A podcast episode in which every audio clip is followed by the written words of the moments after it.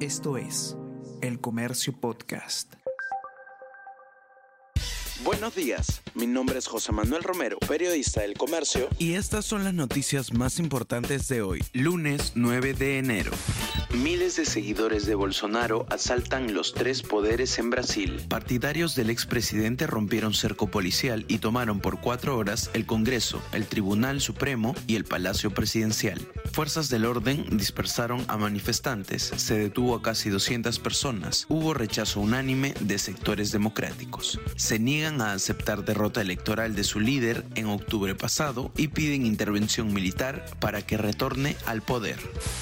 Hoy se reúne el Acuerdo Nacional a solicitud de Boluarte. La presidenta Dina Boluarte informó que en la cita abordarán temas urgentes para alcanzar la paz social en un contexto de nuevas protestas.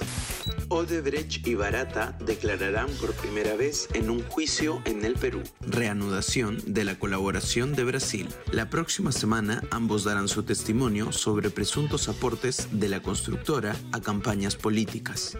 Primero hay que aprobar reformas, luego el adelanto de elecciones, Lady Camones. Legisladora considera que se deberían debatir y autorizar cambios en el sistema electoral. Agrega que entre el 15 y 20 de febrero se sustentaría el informe final de la denuncia constitucional contra los niños.